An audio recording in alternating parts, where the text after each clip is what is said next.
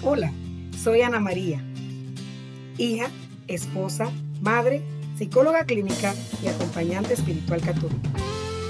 En este espacio te comparto mensajitos directos de Dios recibidos, la mayoría de ellos, frente al Santísimo en oración.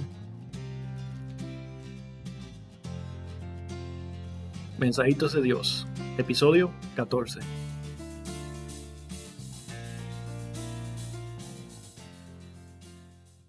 Dedicarse.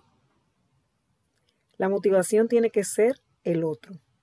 Si la motivación es el otro, no tienes que preocuparte lo más mínimo de llamar la atención. La clave está en entregarse y dar gloria a Dios por todo lo que haces, no a ti mismo. Dedicarse sin deshacerse. La familia es una labor difícil y delicada. Ahora tienes tu cruz la del servicio.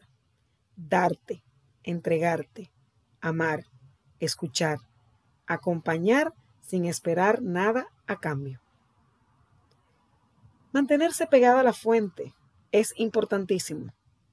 ¿Qué es esto de dedicarse y entregarse? Hay una frase que dice, hay más felicidad en dar que en recibir. Y es una tendencia natural del ser humano.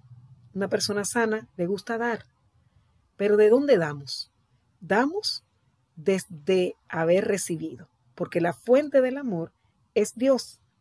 Entonces, por eso es tan importante esa oración todos los días, diario, sábado y domingo incluidos, todos los días dedicar un momentito para orar, para escuchar la voz de Dios, para saber que soy amado y soy amada y soy querida y respetada por Él. Y tú entonces, desde la llenura de esa relación, puedes darte, dedicarte, entregarte, siempre estando pegada de la fuente, no te desgastas. Por eso dedicarse sin deshacerse, porque lo que entregas es el amor recibido. Es como cuando vas a compartir después de haber comido.